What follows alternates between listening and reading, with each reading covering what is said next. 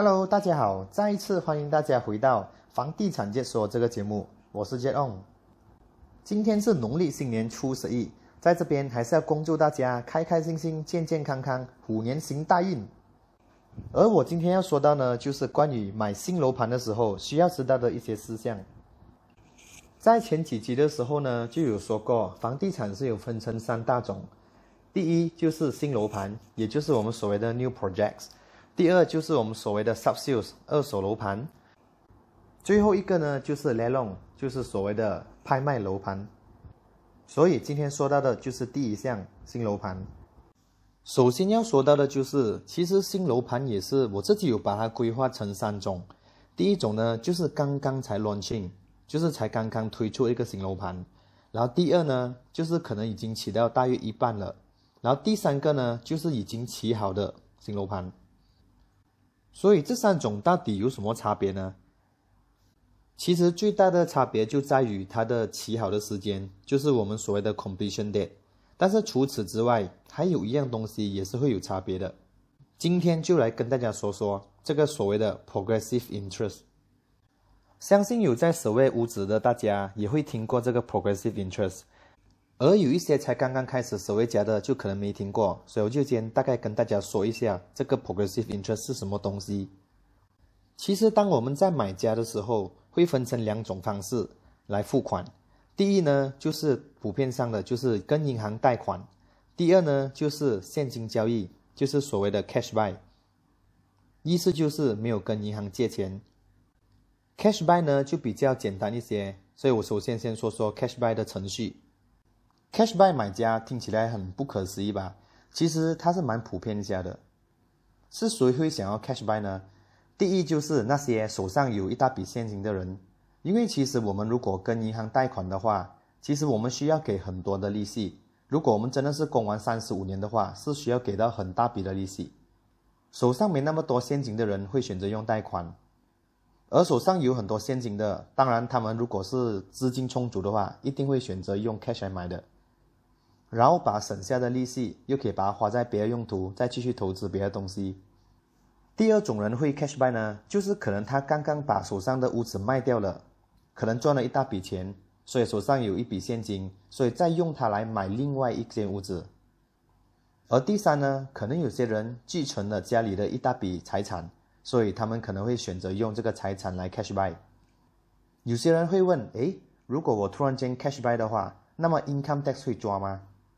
其实，如果可以证明到这笔资金的来源，cash buy 是没问题的。先来说说 cash buy 的程序。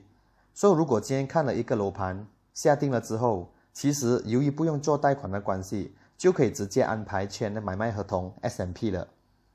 快的话呢，其实一两个星期就可以准备好 S M P 了。签了买卖合同 S M P 之后，律师就会把 S M P 拿去 stamping，而 stamping 了之后。发展商就会发出通知给买家，要给那笔现金。至于要一次性付完，还是分批来给呢？这就在于那个楼盘到底起好了没有。像刚才所说的，如果那个楼盘才刚刚 launching，是完全还没动工的，那么就跟着那个 progressive 来给。所以我们这叫做 progressive payment，就是跟着建筑的进度来给那些 payment。打个比如，condo 来说的话，通常会有五个 stage，就是五个阶段。第一就是签买卖合同，就要付十八仙，然后第二就是打地基，又再付十八仙，所以会以此类推。如果是 cash buy 的话，就跟着这个 progress 来给。所以说，如果那个楼盘才刚刚 launching 的话，其实买家通常 condo 会有四年的时间来建好，所以买家是有分成四年的时间来分期付款。不需要一次过把现金给他完，而如果是屋子已经起了一半的话，比如说已经起了五十八仙，那么在签了买卖合同之后，发展商就会出信给买家，告诉他需要支付五十八仙的头期钱。而如果这个楼盘已经是起好的话，买家就要准备一大笔的现金，因为是需要还清这些头期钱之后才能够移交所值。所以，cash buyer 的话，他们通常都会询问这个楼盘还需要多久建好，所以他们可以预测一下他们要在多少年之内还清这笔钱。所以这也是如果是买新楼盘的话，需要注意的一个事项。要不然，如果买家无法在发展商设定好的期限之内把那些头期钱还清的话，发展商是有权利把之前的头期钱全部都 forfeit，也就是充公，所以买家会损失一大笔的资金。所以 cash buyer 来说，他们都要确定自己的现金流是没问题的。好的，关于 cash buyer 就先说到这边。接下来我们要说的就是关于到银行贷款。说到银行贷款，之前我们有说过，就是如果是现在手上目前是没有任何物质银行贷款的话，那么就可以买两间是九十八千的贷款。打个比如，如果那个物价是五百千的话，然后买家可以借到九十八千贷款，也就是四百五十千。打个比如，如果说 monthly installment 就是月供是两千块的话。其实他是等到屋子起好之后才需要给这个两千块，为什么呢？因为这个两千块其实是由 principal，就是母金物价，再加上 interest，也就是我们所谓的利息，加起来总共是两千块。所以如果屋子还没有起好的话，其实是不需要给 principal 的，所以买家只需要付上那个每个月的 interest，也就是所谓的银行利息。所以说呢，如果屋子还有几年才起好的话，其实买家可以慢慢慢慢的给那些 interest。至于 interest 要给多少呢，就会跟着楼盘的进展来计算。比如说，如果这个楼盘它起了十八仙的进展的话，买家只需要给这个物价的十八仙的利息。为什么呢？因为发展商已经跟银行 claim 了这一笔十八仙的钱。所以我们只需要给这十八千的利息。当那个屋子已经起到二十八千、三十八千，以此类推的话，发展商就总共跟那个银行 claim 了这笔的那个资金，所以我们就需要给这笔资金的利息。所以它会慢慢的增加。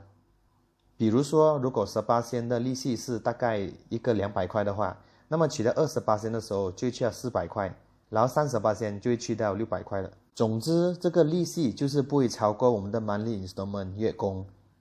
所以有些买家他选择买一些在建筑中的楼盘，是因为他没有急着要搬进去，而且他可以有一段时间，比如说一两年的时间去喘气一下，不需要一下子就供那么高的月供。所以说呢，每一个人买家都有自己的要求和原因，有一些可能是因为要结婚了，所以要买一些比较快建好的。然后有一些呢，就可能买投资，所以就可能不急着要搬进去，所以买那些刚刚 launching 的 project 都可以。所以大家可以根据自己的要求去寻找心目中的楼盘。当然，有时候是没有完全 perfect 的楼盘，所以如果这个楼盘可以符合到我们手上六十七十八千的要求，都可以买了。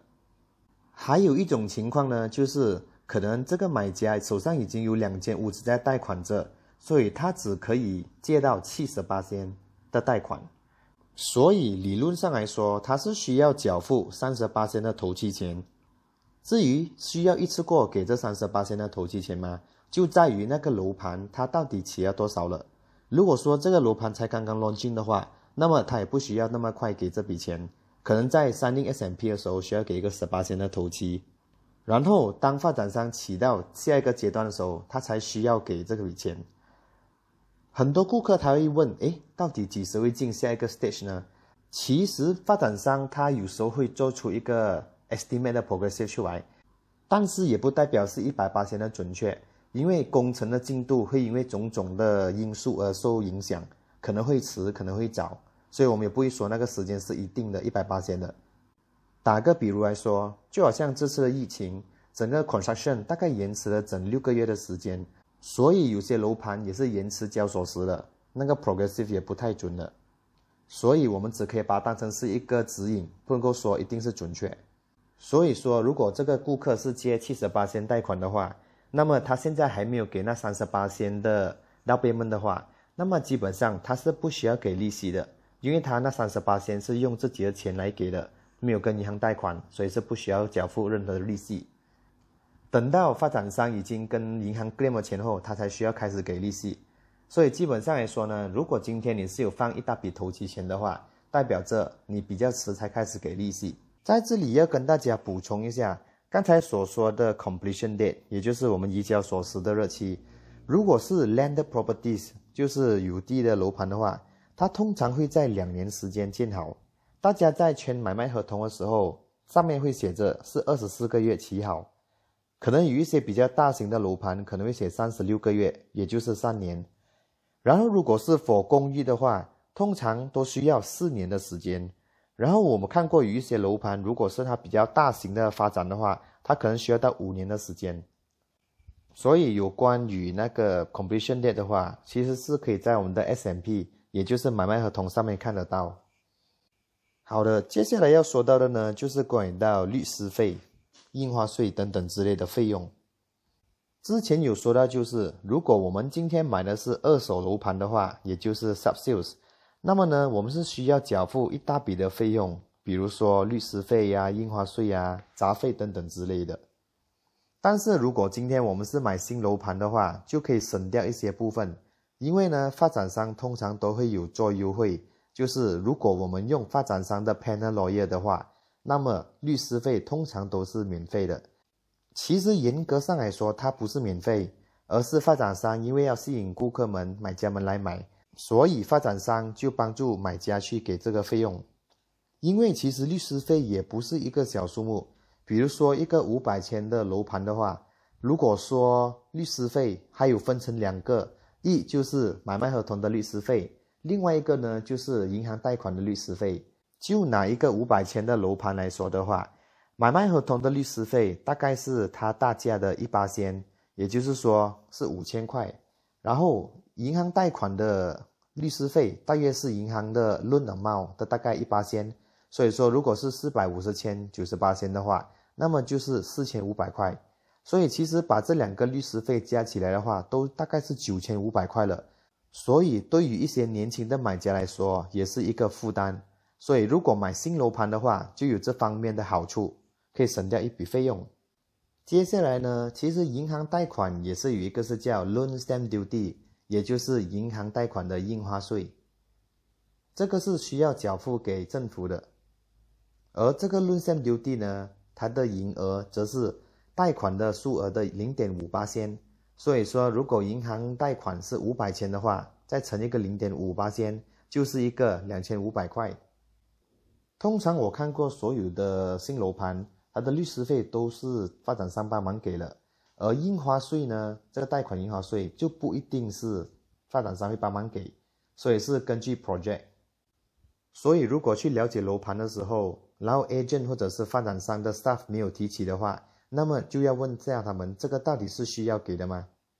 如果是需要给的，其实我了解的就是有一些银行是可以把这个 loan stamp duty 放进去那个 loan amount 边，所以买家就不需要给现金。也可以省下一小笔钱。再来呢，就是大家比较会关心的，也就是我们所谓的 MOT（Memorandum of Transfer）。到底什么是 MOT 呢？让我简单的讲给大家听。发展商他今天买一块地来起楼盘的时候，那个地的 title，也就是我们所谓的拿烂，它是安的发展商的名字。但是由于发展商起了可能几百间的楼盘。所以，其实，在屋子起好的几年之后，发展商是有义务要把那个 title 分给每一个买家。所以在分个泰德的时候，是需要给一个费用，就是所谓的 MOT 的 stamp duty。那么要怎么计算这个 MOT 呢？其实现在市场上也是有很多手机应用程序是可以算到这个 MOT 的。如果说大家想了解更多的话，其实 MOT stamp duty 的算法。就如以下，它不像论线丢电那样直接乘一个零点五八先，它是有分阶段的。首先，我们要了解到的 MOT 不是跟着我们的银行贷款的数额，它是跟着我们的买卖合同的价钱。比如说一百万的 property，也就是一 million，那么我们要把它分割成三个部分。第一个部分呢，就是首一百千，我们是 charge 一八千的。然后接下来第二个阶段是接下来的四百千是 charge 两八千的，然后剩余的呢就是 charge 三八千。所以如果说是一百万的楼盘的话，第一 part 就是一百千，一八千就是一千块。然后接下来的四百千再乘两八千就是八千块，所以这边总共五百千了。然后还有剩下的五百千，我们就来乘三八千，所以说一百全部加起来的话，就是一千加八千再加十五千，所以一百万的楼盘的 MOT 的 s 流地就是二十四千，大家懂了吗？再给另外一个比较简单的例子，如果说是四百千的楼盘的话，就是第一层就是一百千乘一八千一千块，然后再接下来还剩下三百千。所以三乘二就等于六千，所以再加上刚才的一千，所以四百千的 property 它的 MOT 这价钱就是七千块。这样说大家应该懂了吧？如果大家还是觉得很复杂的话，就可以像我刚才所说的，用手机应用程序去计算，会比较容易些。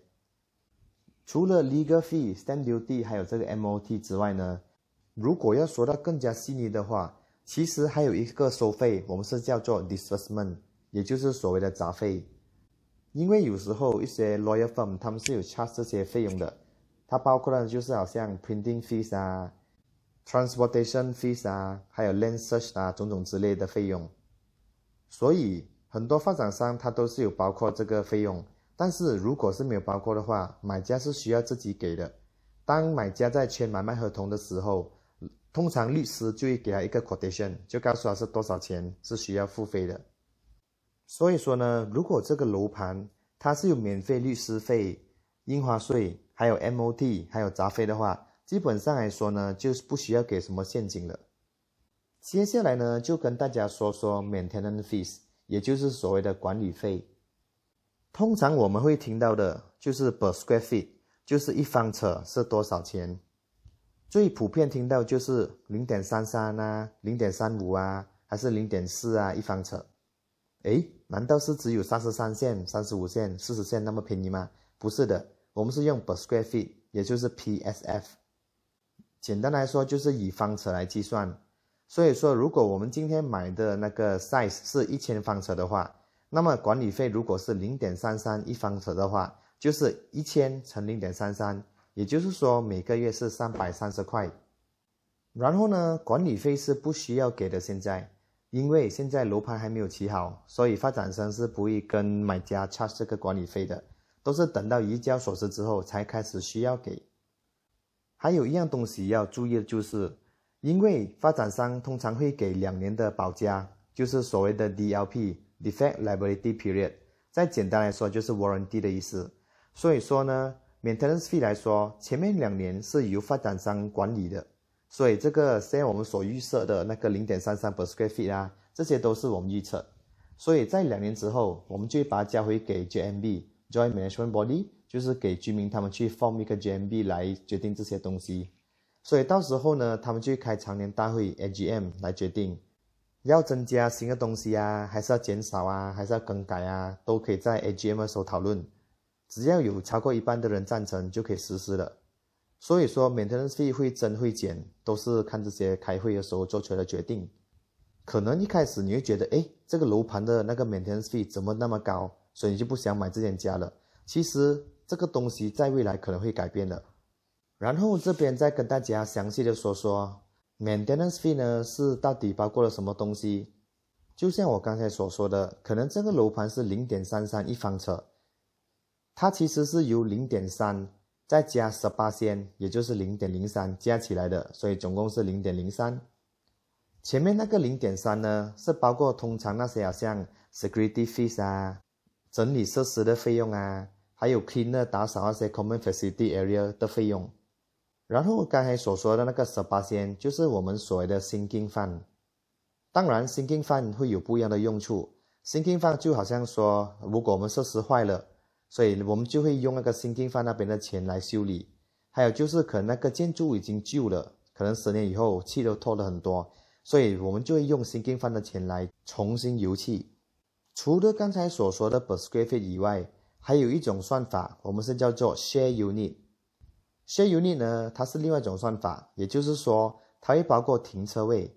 所以说今天如果你的停车位是有两个的话，然后比起你的邻居可能是有三个的话。三个的，它肯定 share 率会比较高，所以的管理费会高些些。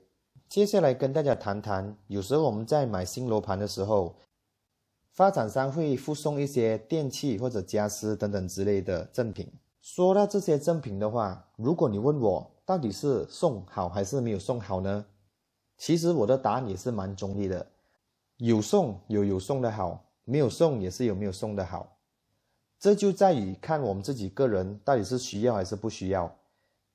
因为以我的个人经验，之前我有卖过一个新楼盘，它是有附送，大概是呃 party furnished 这样子的，就是说厨房啊、冷气啊、冰箱啊、洗衣机啊等等之类，它都是有附送的。冷气还有冰箱等等，我觉得还好。最大的问题就是在于那个 kitchen cabinet。如果说是那些没什么主菜的人来说，他们可能是不需要多好的 kitchen cabinet。但是有一些比较有要求的人来说呢？他会告诉我：“哎，姐，我觉得这个 kitchen cabinet 不是很美，那我可不可以叫发展商换颜色啊，还是换另外一款呢？”我不是说全部，但是大部分的发展商呢，他们都是 bulk purchase 那个 kitchen cabinet 的，所以其实来到的款式呢都是一样的，所以很多时候我们都没有办法去选择自己要的是哪一款，除非发展商是很贴心，他是有给你选一款是两款这样子的，那么就还好。所以说呢，很多时候 kitchen cabinet 我们都不能够去要求。所以，如果你是很有要求的话，那么建议你买的就是没有附送任何家私电器的。要不然的话，发展商把它装下去了，然后你们又不喜欢，又把它拆开，要把拿来卖的话，也是一个麻烦事。所以说呢，不是说附送的一定是最好，因为有时候有些人有要求，他就觉得哎这个品牌又不是很好，他要更好的。所以，如果有说附送家私电器的呢，我觉得呢是很适合那些买来投资的，因为他们投资来说不是自己住嘛，是给别人用的。所以，如果说有附送家私电器的话，那么他们一拿锁匙之后，就可能做很简单的装修，就可以租给租客了。我还有遇过一些顾客呢，就是他要那个屋子是 fully furnished 的，然后重点来了，他要的是 bare unit 的价钱。所以说呢，其实羊毛出在羊身上。如果说今天这个楼盘是 fully furnished 的话，那么我们也不能够 expect 它的价钱是很低的，因为羊毛出在羊身上嘛。然后大家如果买的楼盘是有附送家私电器的话，有时候发展商会注明，他们会是在屋子起好过后的三个月里面把它安装好。如果发展商有这样注明的话，大家就要注意喽，就不要一拿锁匙的时候就问，哎，你又说有送那个家私电器，怎么没把它装下去？还有一样东西大家要注意的就是，最好是确认到底我们在 sample room 就是 showroom 看到的，到底是不是跟真正的是一模一样。这个最好是问清楚，因为有时候我们放在 showroom 的跟我们真正送的可能会有出入，也可能这个楼盘一开始他做 showroom 的时候是没有送厨房的，就是 kitchen cabinet 等等，然后过后可能做不一样特别的 promotion，所以就有附送，所以问清楚比较好。以便可以避开到时候拿锁匙之后引起的一些不便。然后接下来说的就是我们的 facilities，也就是我们的设施。大家在看 sales gallery 的时候，通常都会看到一个很大的模的，就是有时候给大家看有什么设施啊，比如说 gym 啊、泳池啊、multi-purpose hall、篮球场、羽球场、副少场。大家也许会担心起好之后可能会货不对半。其实发展商呢，通常都会尽他们所能把它做成一模一样，只是有时候在建筑期间呢，可能因为一些因素，某某的因素，所以他不能够把它做成这样，所以到时候就要根据当时候最佳的情况去设计这个 facilities。所以 facilities 来说呢，有时候会有出入，有时候是因为安全因素，还是那句安全才是最重要的。我也有看过一个楼盘。它是在 package form 上面有写到，它的 facility 是 subject to change。接下来跟大家分享的就是，很多人在买新楼盘，如果说是买来投资的话，很多人都会询问它的 ROI，也就是 return of investment 大概是多少八仙。也许是很多人他们在意的是，到时候的 Render rate 到底好不好，来看待这个楼盘到底适不适合买。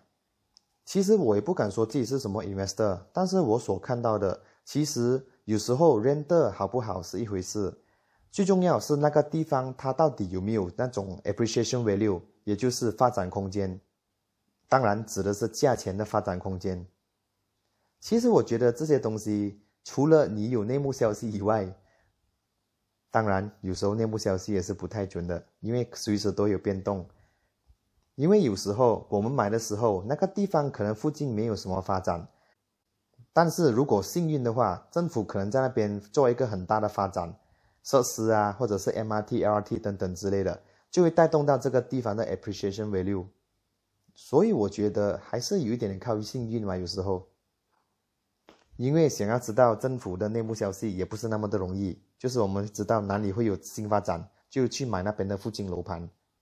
因为这边分享一下我的本身的经验，之前有一个顾客，他说他要买在 HSR，就是我们所谓的 High Speed Rail 龙兴高铁附近楼盘，只要有他一定要买。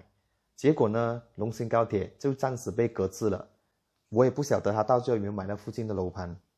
所以说，有些内幕消息也不太的准。也不是说不准，就可能会有更改。所以，如果是比较保守的 investor 呢，可能他们看的就是那边的 rental rate。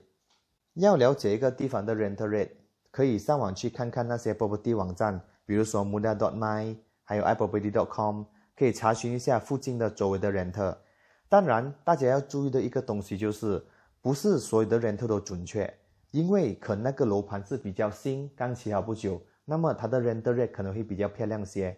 然后有一些可能是已经是呃十多二十年前以前的 apartment，当然那些 rental rate 会比较低，为什么呢？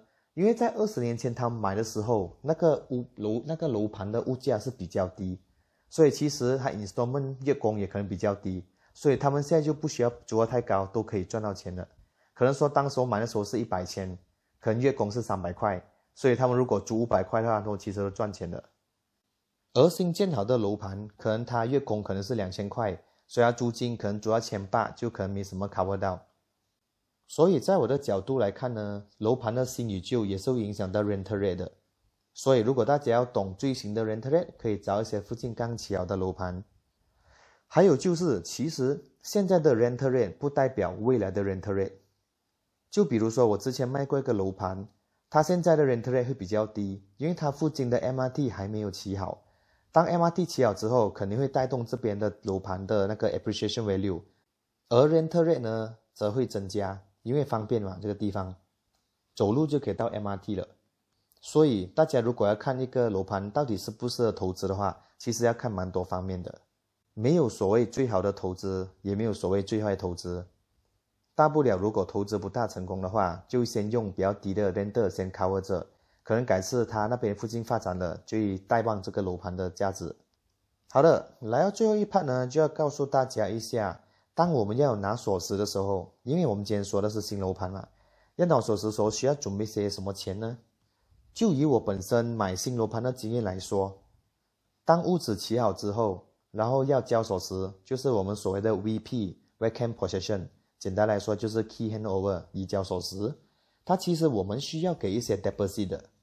一定要给的通常是 TMB meter 的 deposit，因为什么呢？因为发展商已经帮我们安装了那些电表在那边，所以我们都懂。其实我们在 apply TMB meter 的时候是需要付一个 deposit 的，所以发展商先帮我们给了，所以我们就需要给他们。